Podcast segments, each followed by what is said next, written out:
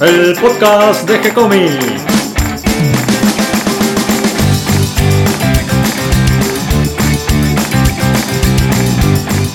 Muy bienvenidos a un nuevo episodio de G-Comics, el podcast donde hablamos de todas las técnicas necesarias para realizar un cómic, cómo dibujar un manga y todo el conocimiento requerido para dibujar esa historieta que tenemos dando vuelta en la cabeza.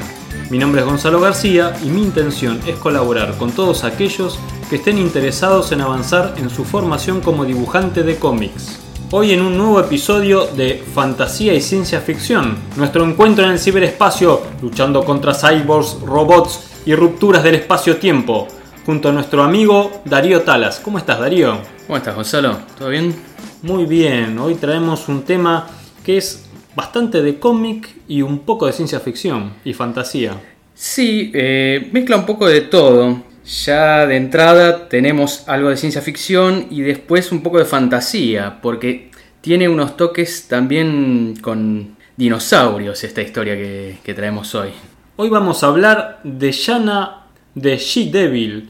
Sí, Yana de She-Devil o Yana la Diableza. Depende cómo, cómo lo quieras llamar, ¿no? y en particular nos queremos referir a la historia guionada y dibujada por Fran Cho. Exactamente. O Fran Cho. O lo podés llamar Duk Hyun Cho, que es su nombre verdadero en realidad.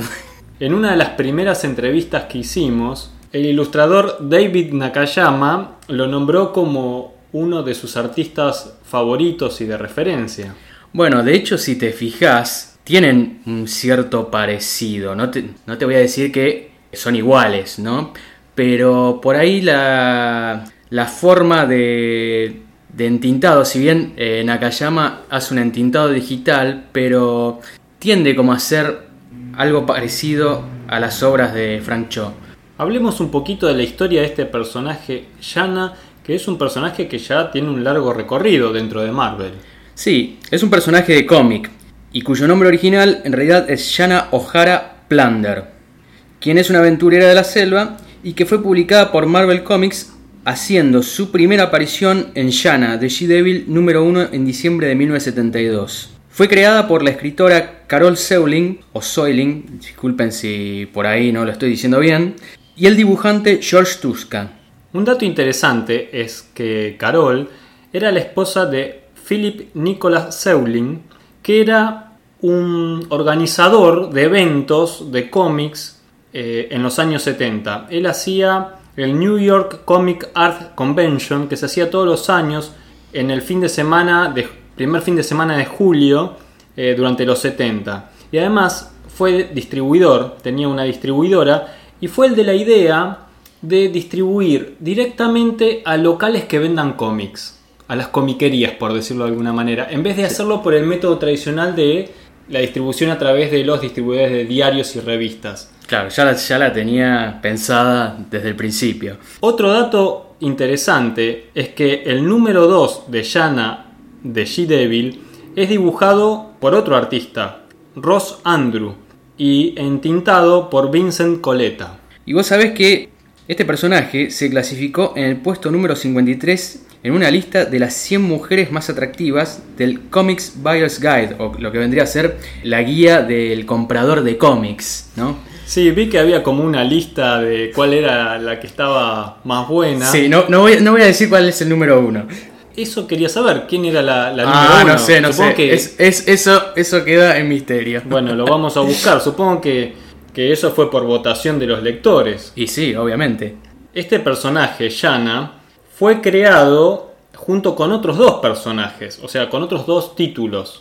Sí, iban a formar una especie de trío en realidad. Claro, estaba Night Nurse número 1, donde ahí aparece el personaje Linda Carter, que después finalmente va a terminar siendo como la que se apodera de, de este Night Nurse, de este Mm. personaje, que fue esta serie creada por Jim Thomas, que parece el nombre de un varón, pero es una mujer, y Winslow Mortimer en el dibujo. Luego a este dúo también lo asistió Linda Fight, que escribe el número 4, porque en Night Nurse duró 4 números y comienza a editarse en noviembre de 1972. Recordemos que Yana de She-Devil comienza a editarse en diciembre, Diciembre. de 1972. Y también ese mismo mes de noviembre del 72 sale otro título también dirigido al público femenino, porque estos tres títulos tenían la intención de dirigirse exclusivamente a una audiencia femenina, o lectoras femeninas, Sí, eh, terminó siendo para, para los dos públicos, en realidad. Este otro título es Claws of the Cat, el número uno, donde aparecía un personaje que se llamaba The Cat, que era un personaje sin poderes y que fue creado por Roy Thomas, que era el esposo de Jim Thomas, la escritora de The Night Nurse, y por el gran dibujante eh, Wally Wood. Aunque también luego los asistió en los guiones Linda Fight. Este personaje de Cat, que a Linda no le pareció muy, muy novedoso, porque pensó, "Mm, una chica que le digan la gata. Y la verdad que sí, no, no, no es muy original que digamos. Claro, no, no le simpatizó mucho el asunto, pero bueno, ella escribió también guiones. Luego, un poquito más adelante, ese personaje de The Cat se convertiría en Tigra y ahí adquiriría superpoderes. Sí, creo que tuvo aparición allá también en los 80 dentro, formó parte de los Avengers. Creo que de los Avengers West Coast, si mal no recuerdo. Comentemos algo más de Yana de She-Devil. Fueron cinco números en total. Y las tapas del número 1 y 2 las dibujó Jim Steranko. La número 3, John Buscema. Y la 4 y 5, John Romita Padre. Sí, Todos estos grandes dibujantes, Ah, sí, así que jugarse con estos personajes en la tapa es que le estaban poniendo polenta al asunto. O sea, realmente querían llegar al público femenino. Como último dato respecto a este personaje, que podemos decir así desde sus comienzos, es que tiene un cierto parecido o pertenece al mismo, ¿cómo decirlo?, grupo de personajes de las reinas de la selva. ¿Mm? Hay muchos personajes que responden a, estas características. El primero de estos personajes, la primera reina de la selva, fue Gina, que fue el primer personaje femenino que tuvo su propio título, incluso antes que la Mujer Maravilla.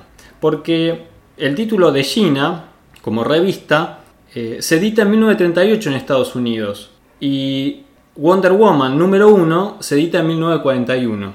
Así que las reinas de la selva eh, son un grupo importante dentro del cómic. Sí, si te pones a pensar, Gina, Yana, tienen, tienen cierto parecido en el nombre, En ¿no? el sonido. El sonido, exacto. Bueno, pero vamos a la llana que, que nos interesa, que es la llana de Frank Cho. Muy bien. Bueno, como bien te dije, el nombre verdadero de Frank Cho es Duk Hyun Cho. Él es un guionista e ilustrador de cómics estadounidense, que si bien no nació en Estados Unidos, él nació en Corea del Sur, allá por 1971, después emigró a los 6 años a Estados Unidos, más precisamente a Bellsville, en Maryland.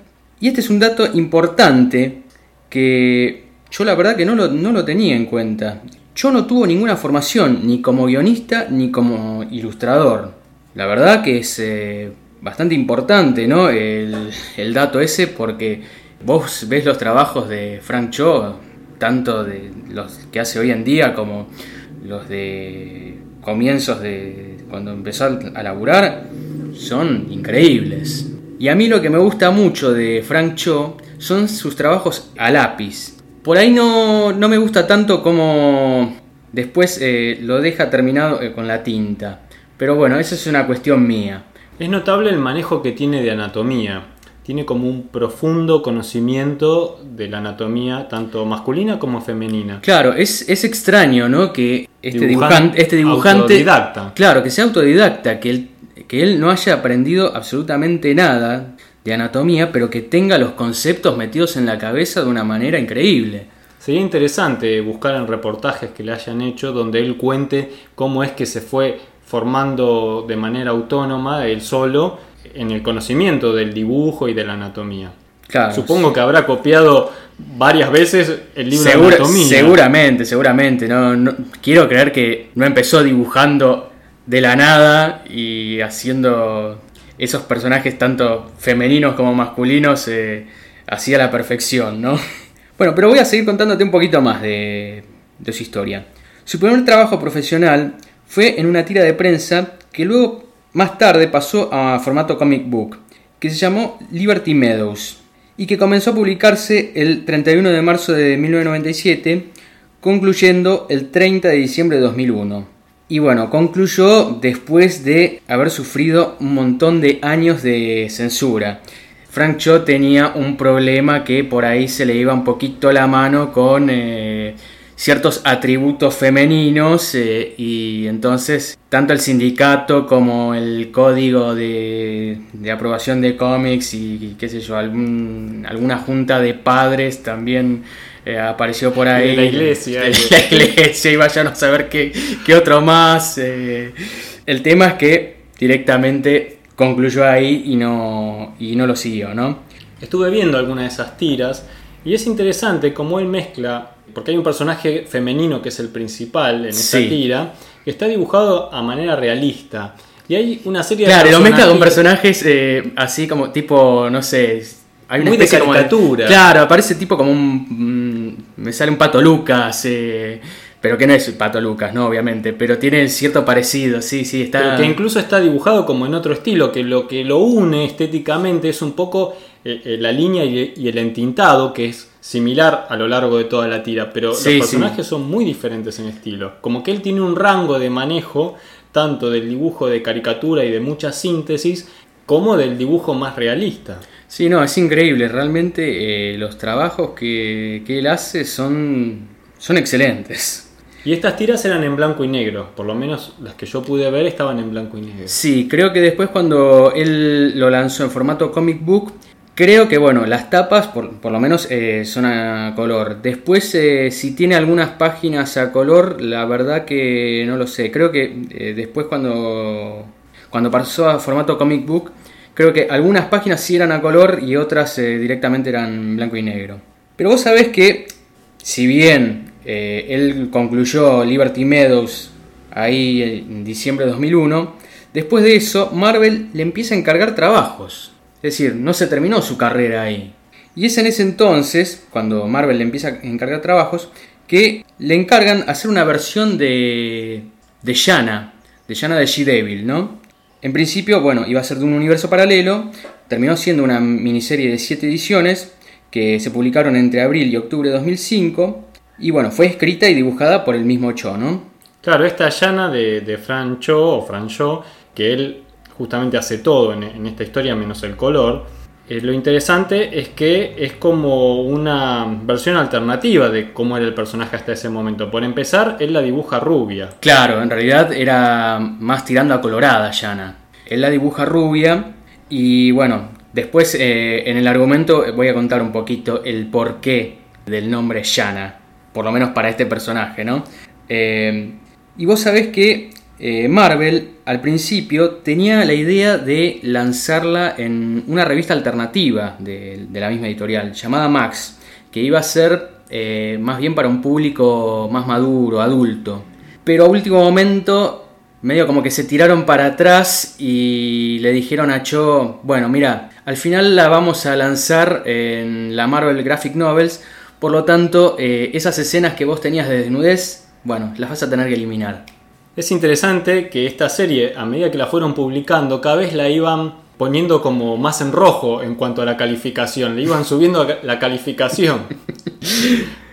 Sí, vos... Eh, Creo que a lo último casi es contenido restringido solo para adultos. Bueno, al, ya después lo definitivo en realidad ya, ya es apto para todo público, ¿no? tiene alguna que otra cosita por ahí cómica, no sé, la caída de Shanna con el cuerpo desnudo sobre el personaje del, del Doc, cosas así por el estilo, pero tampoco es que se ve un, desnudo total y no se ve ninguna, ninguna parte explícita, ¿no? No, es como pícara la historieta por las poses, las tomas, porque ella siempre anda como en bikini más o menos. Sí, sí, anda, bueno, en paños menores, ¿no? Eh, se ve que no, tenía mucho dinero en, esa isla como para conseguirle una ropa más adecuada. Es que era una isla prehistórica en medio de la selva con el calor. Bueno, los personajes tienen que andar de acuerdo a la situación y además era un personaje como salvaje, ¿no? Sí, bueno, te voy a contar un poco cómo viene el argumento de esta historia de, Frank Cho. Comienza con una unidad militar que aterriza en una isla perdida, encontrando allí un laboratorio escondido en el medio de la misma. Para sorpresa de todo el equipo, se trata de un laboratorio nazi, donde se realizaban experimentos genéticos y de clonación, más precisamente de mujeres. Uno de estos clones despierta hallándose dentro de un tanque donde la temperatura se va incrementando y la actividad cerebral de, esta chica se dispara y comienza a tener una taquicardia. Ante esta situación, el teniente a cargo da la orden de sacarla de ese tanque. Él comienza a disparar al mismo sin obtener resultados.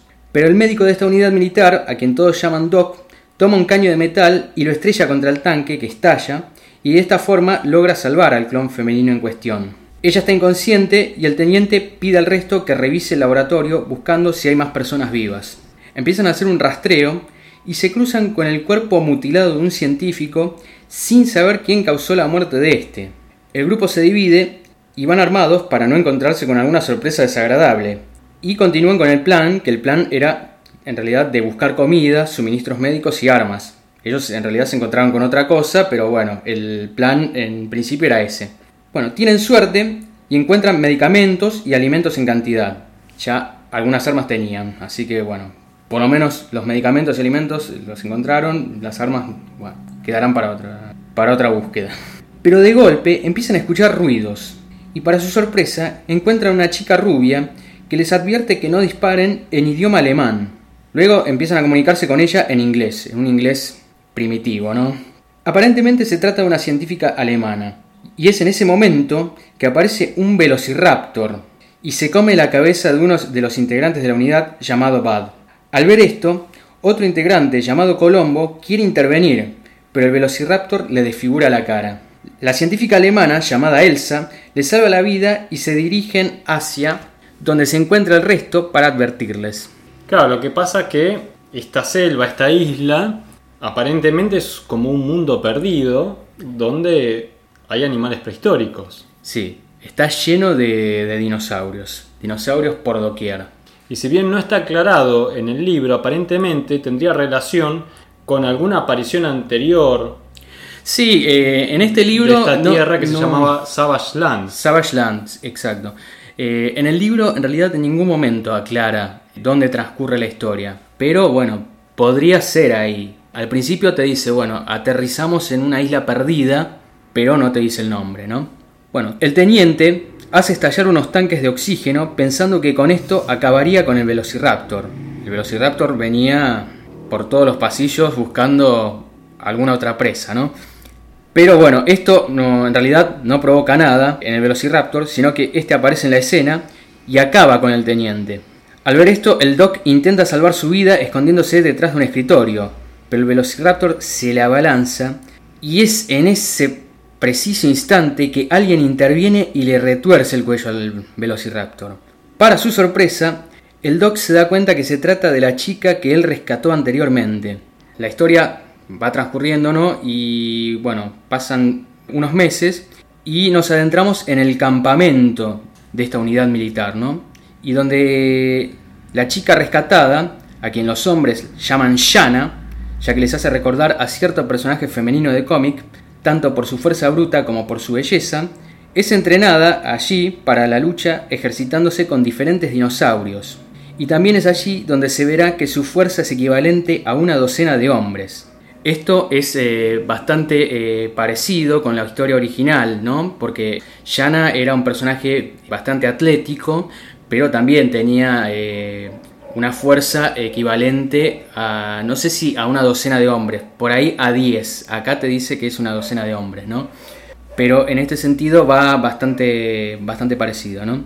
Por otro lado, si bien es una chica de pocas palabras, sus conocimientos pasan de un alemán rudimentario a un inglés básico en muy pocas semanas. Ella es una perfecta máquina para matar, ya que posee una personalidad extremadamente fría.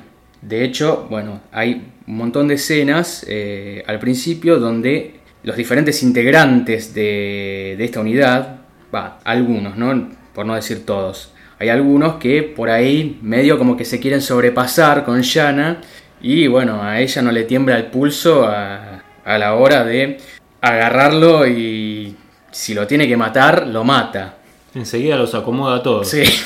Esa misma tarde, es decir, es el- en el día que transcurre todo esto, la doctora Elsa, junto a dos integrantes de la unidad, están haciendo un raconto de lo obtenido en, en el laboratorio nazi, ¿no? Víveres, medicamentos, etc. Y uno de ellos toma un paquete que había sido sustraído del laboratorio, sin saber de qué se trataba. Este paquete tenía una advertencia que estaba en alemán que decía que era solo para eh, uso de personal médico.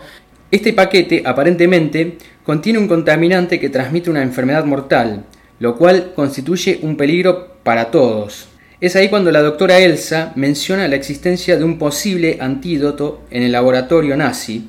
Es ahí que el doc decide juntar a dos voluntarios, además de Shanna, que, bueno, ella se suma diciendo que, eh, o como haciendo parecer que, bueno, ella es la más fuerte del grupo, así que ustedes me necesitan, no pueden ir solos porque si no, no, no van a sobrevivir allá afuera con un montón de dinosaurios hambrientos, ¿no?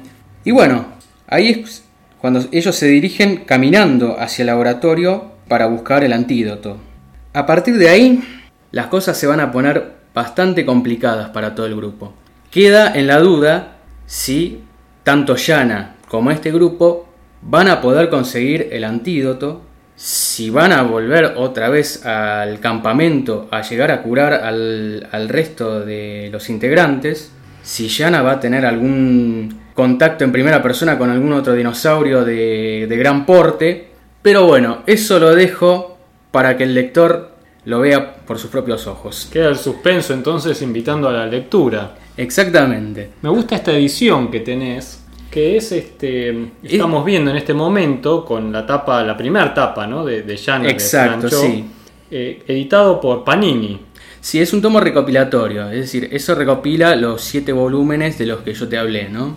Nos faltó decir que el color, que es un color muy acertado para este tipo de dibujo, acompaña muy bien el dibujo de Frank, está hecho por Jason Cade y Dave Stewart.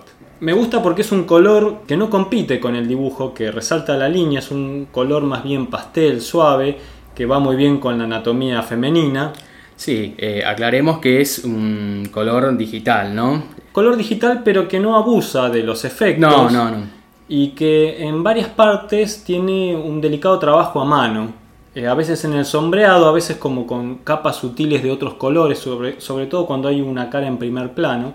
Y que además es un color que acompaña muy bien el volumen, que eso cuando hay un dibujo muy de línea es importante, porque si los volúmenes no están bien planteados en el color, deforman el dibujo hecho en línea, que en este caso, en, en el caso de Frank Shaw, es un dibujo muy acertado, pero si los volúmenes estuviesen mal, si Claro. las luces y sombras no acompañasen de la manera correcta, el dibujo quedaría muy mal. Y sí, Así que bueno, los coloristas también demuestran un conocimiento de dibujo y de anatomía.